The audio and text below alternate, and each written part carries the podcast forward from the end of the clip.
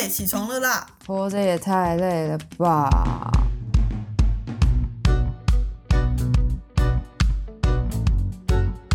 欢迎收听，小岛生存指南。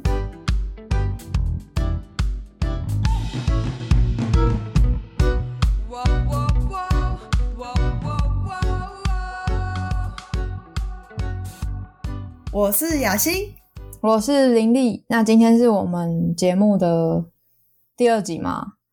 对，上次跟林丽聊了一下她的专业——智商心理。对我现在的生活啦，主要是了解一下我现在的生活，然后也跟大家就是立下了一个新年的 flag，可以这样说吗？可以，好快哦！我们已经在一月的第二周了，我的天！对，而且我们已经离年底的 Podcaster 大会越来越近了。我还以为你要说我们离过年越来越近。今天是我们第二集而已嘛，所以大家跟我们都还不熟。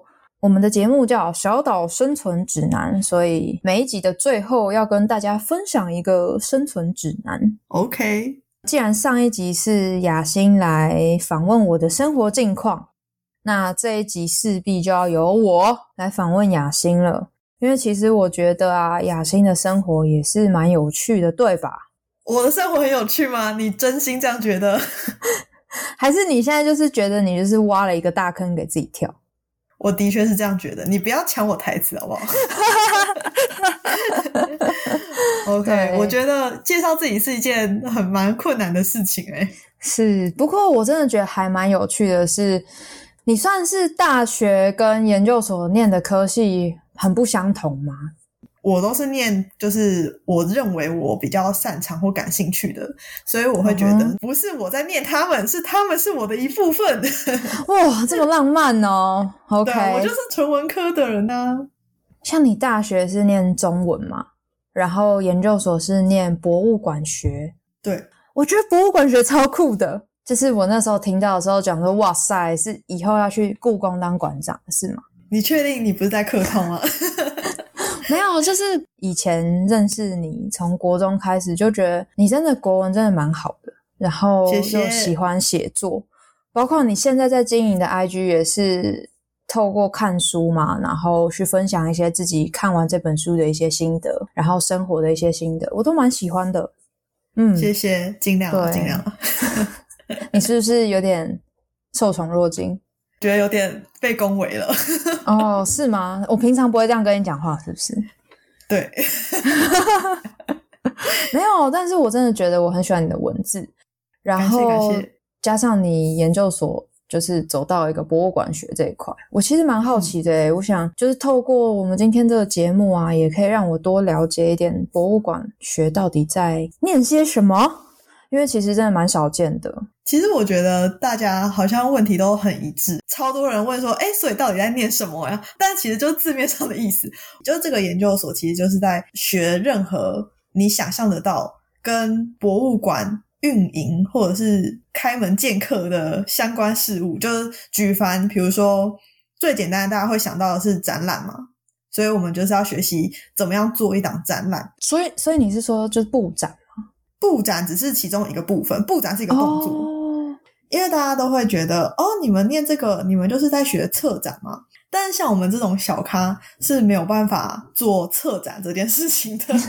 我们充其量是布展人员或者是展览的执行者，我们要呃哦照顾展览的前前后后各个方面。可是策展比较像是在这些事物上的比较高的位置，是一个统筹的角色。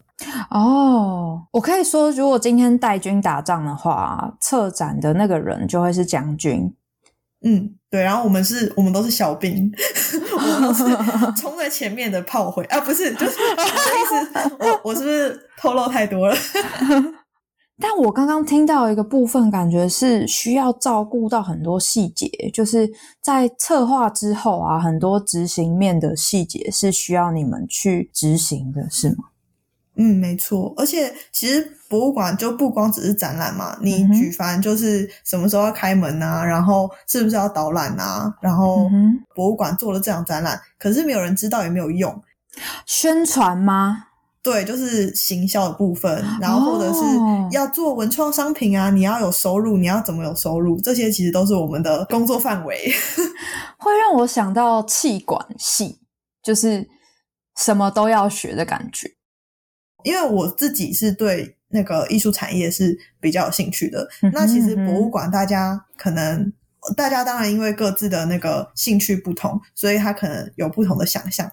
但是对我来说，呃，像美术馆就是博物馆的其中一种。那、呃，有历史博物馆啊，或者是自然科学博物馆。随着这些博物馆的类型不同，他们的工作的内容也完全不一样。就比如说，我是会处理画作，可是我不见得知道怎么处理化石。就是画作跟化石是两件事情。哦，对耶，其实博物馆也很多种，它不嗯只是艺术，它也有你刚才讲的化石啊，或者是古文物啊，木乃伊啊，木乃伊应该也算一种化石，但是就各种哎，所以包括那些呃文物的保存，你们都要学吗？其实它就是会体现在每个人兴趣不同，我们的选修课就会不同。哦对，，像我可能就会去修艺术史相关的课程。听起来很无聊。哪有？我觉得艺术史超好玩的，好不好？就是像比如说之前的南美馆不是有僵尸展吗？很红。嗯对，比如说有那种需要保存的文物，或是你刚刚最早提到化石那种，嗯，可能会需要去有人去保养，或者是、嗯我不确定嗯那个专有名词是什么，但是你们会学吗？它在我们的研究所课程里面叫做文物保存与修复。哦，对对对对，修复修复，但是嗯。因为东西就物件实在太多种了，就比如说就是清朝皇帝穿的衣服，它是纺织品；古文物书籍它可能是纸质，所以不同的材嗯质会有不同的对应方式，然后还有他们所需要注意的东西都不同，所以我们比较像是透过了解这些材质，然后、哦呃知道说当你遇到什么材质的时候要怎么做。可是木乃伊的话，就真的是因为它很小众，它不在我们的讨论范围，好的。所以我可能之后有遇到的话，我再跟你讲要怎么做。OK OK OK，因为我真的觉得蛮有趣的，因为嗯包括那些像故宫啊，有一些那种流传好久好久的那种，比如说皇帝的圣旨，或者是一些竹简啊嗯、纸、啊，好像它都会脆化嘛。，对，所以我就会特别好奇，说是不是你们也会学到这个部分？会。所以故宫的文物其实他们都不会展览太久，就是让文物休息。对文物来说，就是放在展示间，然后有打光，其实对文物都是伤害。所以其实大家会哦发现，越大牌的博物馆，它里面的东西越重要，它里面的光线就会越暗。哦，难怪、嗯每次去故宫就会觉得很暗。对，就觉得哦，这个视线好像不太清楚，但其实是对为了保护那些材料的关系。哦，原来有这个后面的这个意涵。我就想说，为什么都不开灯？是因为很浪费电吗？真的是蛮需要用蛮多电的，因为像温湿度也都要控制。哦，对耶，像他们可能就希望可以保存更久、更好的话，所以像你刚刚提到啊，就是你学博物馆学嘛，你们可能会学到很多东西，然后会根据自己的兴趣去做一些延伸，然后选修课程这样子。嗯，那你们未来就是呃研究所毕业以后，因为你现在已经毕业了嘛，嗯，毕业好好一阵子，谢喽。对，所以那你们通常会从事什么样的工作呢？嗯，其实最直接的就是去各个博物馆工作。嗯其实台湾大家就是有印象的博物馆，可能就那几个，比如说故宫啊、北美馆、高美馆，嗯或者是什么台中的自然科学学博物馆馆这种。哦对对对，但是其实台湾有非常多小型的文化相关的场馆或者是馆所，其实也有可能是我们工作的领域。像是大家有没有去过迪化街，或者是有没有去过高雄的博二？博二特区对这些场域，嗯嗯它都有可能是我们工作的范围。哦，所以这样听起来，如果说今天那个展它可能是短期的，你们也有可能去短期支援这样子是吗？对啊，对啊，哦我之前有支援过一档，就是台东的展览这样子。感觉好像工作的内容也蛮多元的，然后可以选的场所也其实也算多诶，比我想象中的多。那我就会蛮好奇啊，因为你工作了好几年了嘛，对不对？嗯，就在这个工作过程中，有没有什么辛酸血泪史可以跟大家分享一下？我其实印象蛮深刻，就是那时候我在研究所时候啊，我们全班都是女生哦，就是这个行业的女生是远远多过男生的。我不太清楚为什么会这样，就大家可能会觉得译文工作这种文化相关的工作是、就是女女生比较适合吗？哎，对啊，可是你们布展的话，应该就要搬很多重物，这就是我们的辛酸血泪。我们做这个行业的女生都力气超大、超强壮的。对，就是一个女生当男生用，然后男生当畜生用的一个观念。没错，所以如果就是如果有一个工作团队有一个男生哦，就哇，哦，这个团队有男生。对啊，不然像我之前就是布展的时候，如果要打灯，都要爬上梯子，就 A 型梯去哦这样。，很高哎、而且展览的那种天不是天空啦，那展览的天花板通常都蛮高的。对，没错。当然，就是也会仰赖一些就是厂商的资源啦，因为毕竟就是如果是厂商的话，那就真的就是一票难生，就你就可以轻松很多。哦，对，但有些事情就是比比如说一些突发状况、一些临时的东西，你要自己用，你还是得自己上去，你不能说呃我怕高，我我没有办法这样。所以感觉也蛮多挑战的，包括呃需要有随机应变的能力，因为展场可能会有随时会有状况嘛，还要包括就是需要做蛮多，我之前其实没有想象到会需要做的事、欸，你刚刚提到布展啊，它其实是一个呃，就是非常注重体力的 一个一件事情。嗯因为通常就是也不会有很长的布展时间。我之前曾经有一次是布展到半夜，然后隔天就要开幕，所以你也不能说我不做完我要下班，哦不行，你就是对你就是要全部都 setting 好，你隔天早上你才不会出包这样。那有加班费吗？不好说，责任制就对了，责任制 OK，对啊，责任制。嗯，所以好像其实就是很需要在那个时间点里面做完所有的规划，其实是没有办法延期的。尤其是大的展览，它其实都是有一个很明确的档期的话，对不对？对啊，因为毕竟你那个宣传那个几月几号你都已经 写了，总不可能说哎不好意思，我们延一天哦。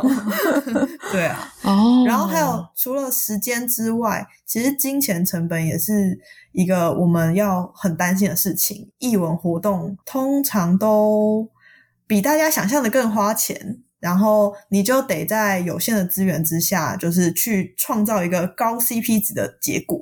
所以我们不只是体力上，就可能嗯也要一直在动脑筋怎么省钱，这样子，不然会爆预算啊。哦，好好好多需要思考的哦。你看，我都我都口急，口急干嘛？因为其实我就会回想到，可能比如说之前有一些剧场经验，那剧场其实也算是艺文的一环嘛。一样啊。对，然后我就会啊看到那些在装灯啊的那些大哥有没有，还有那种那种音控的大哥，我都觉得很了不起。然后他们要搬那么重的设备，那没有想到就是，其实，在你说布展的场域里面，其实男生相对还是少的，然后需要女生去做很出众的活啦。我觉得还蛮有趣的是，因为你常常都会一天到晚就会跟我说林丽林丽，我就是一个胸无大志的人啊，然后对于未来生活 或是未来的工作，可能没有什么太多或者是太精细的打算，所以我就会嗯。听到这些。其实我觉得那工作内容其实蛮辛苦的欸、然后你也是念研究所这样子，因为大家都知道嘛，念研究所论文啊那些真的是很，没错，你也还在这个苦海当中。是，所以就会觉得好像这个跟你说的那种胸无大志有点不同诶、就蛮好奇你是怎么去看待这份工作，或是你对于你的未来是有什么样的期待吗？其实我前阵子在求职啊，我在找新工作嘛，嗯然后那时候就是面试官会问到一个问题，就是，诶，那你可以想象你三年后呃在做什么吗？或者是就是他们会想要知道我的职涯规划嘛？嗯，然后遇到这种问题的时候，我就真的就是在心里翻白眼，就想说，我连我三个月后 在干嘛我都不清楚。对我是我是那种不太会规划自己人生的人呢，就是觉得，哎呀，你怎么知道你一年后还是住在这里，还活得好好的？搞不好你一年后就。对啊，发生什么事情你也不知道嘛，所以我是属于那种比较及时行乐的人。嗯，然后我其实一直在思考我对自己的人生有什么样的期待。对，但是呢，我觉得可以比较不客气一点说，就是 我好像嗯还蛮幸运的，就是我不太需要担心，比如说很多人毕业之后就开始还学贷，还学贷，对，然后或者是我也。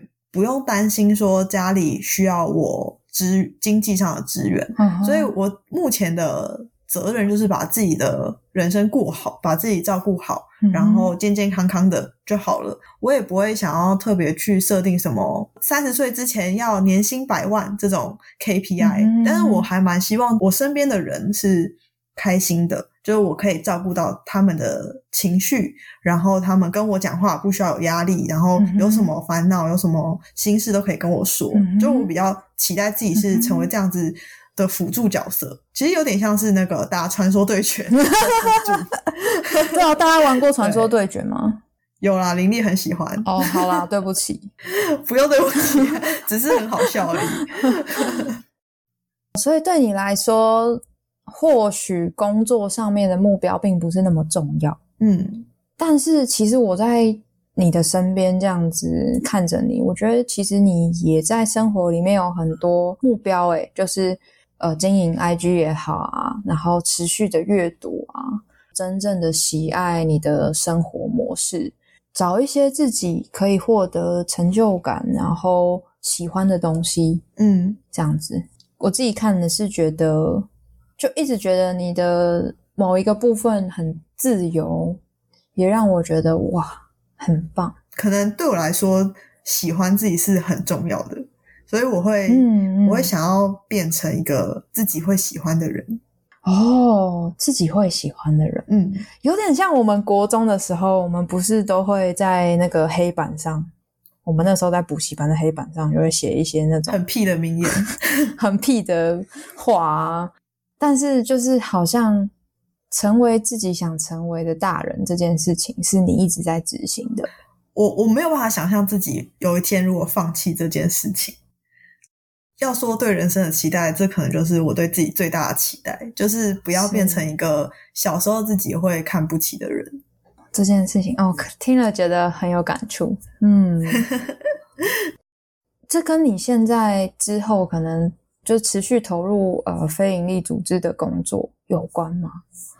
对，其实我从我好像从大学开始，我就还蛮向往非营利组织的工作。嗯哼。对我即将进入这个领域没错，但是我也不太确定自己能够做到什么程度，因为我我觉得工作就是这样嘛，就是你可能有时候会很怀疑自己的工作能力，或者是你在一个比较不适合你的环境，或者是比较不适合你的工作团队里面，你会觉得哎，我错了吗？或者是你会有一些怀疑，但是。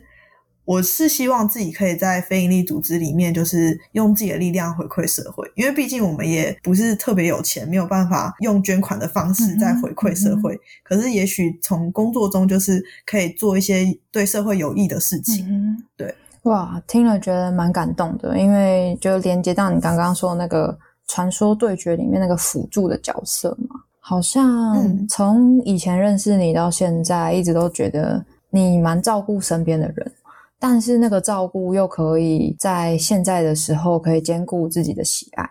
对啊，我觉得自己真的很幸运。是，我相信这除了幸运以外，你也付出了很多的时间跟努力啦。这是我看到的。嗯，感谢你。你是不是尴尬？对，被称赞好好奇怪哦。我平常也会称赞你好吗？对了，但我还在适应当中。哇，所以今天其实也蛮开心，可以呃很认真的跟雅欣聊这件事，因为其实我们平常就是还是讲干话居多嘛。我就知道你要这样说，的确没有啦。其实我们也常常聊一些很深入的话题啊，对不对？我们希望可以把这些带给大家，干话跟深入的话题都是。我们这个节目就是游走在知性跟无脑之间，就很难讲，很棒，是一个很大的区间。这样，最后我也当然要回扣到我们这个节目的主题嘛。那雅欣对于这个艺术行政相关的这个从业人员，你有什么生存指南想要提供给他们吗？我觉得如果你是女生的话，体力要好，请好好练身体，就是不要搬一箱东西，然后腰就闪到这样子，这很重要，这真的很重要，是身体很重要。对，然后还有就是，我觉得如果要从事译文工作啊，或者是你想要在博物馆这种文化场域工作，如果你没接触过的话，其实这个工作性质是。非常具有挑战性的，你需要就是很灵活的运用各种办法。对，有时候需要有创造力，不要害怕挑战，就是去做就对了。对，如果他是你喜欢的话，可能一开始你会有点想要逃避，但是如果他真的是你喜欢的事情，他终究还是会来到你面前，这是我蛮相信的事。OK，我觉得很棒哎，就是就是想要告诉大家说，不要害怕挑战。可以接受生命中的一些未知、不确定，然后把身体练好，这样很重要。对，那我们今天节目的尾声很开心，就是能够跟大家有这样的分享。那今天的节目会是我们小岛生存指南的第一季的第二集，呼吁还没听过第一集的伙伴们，赶快去收听哦！可以听听林立的资商心理师的分享。对啦，我现在还是实习生啊。也欢迎大家去搜寻我们的 IG 账号，就叫做“小岛生存指南”，也会把网址还有我跟雅欣的个人公开账号放在说明栏，大家也可以去留言给我们，告诉我们之后的节目你会想听到什么主题呢？那今天就到这边喽，拜拜。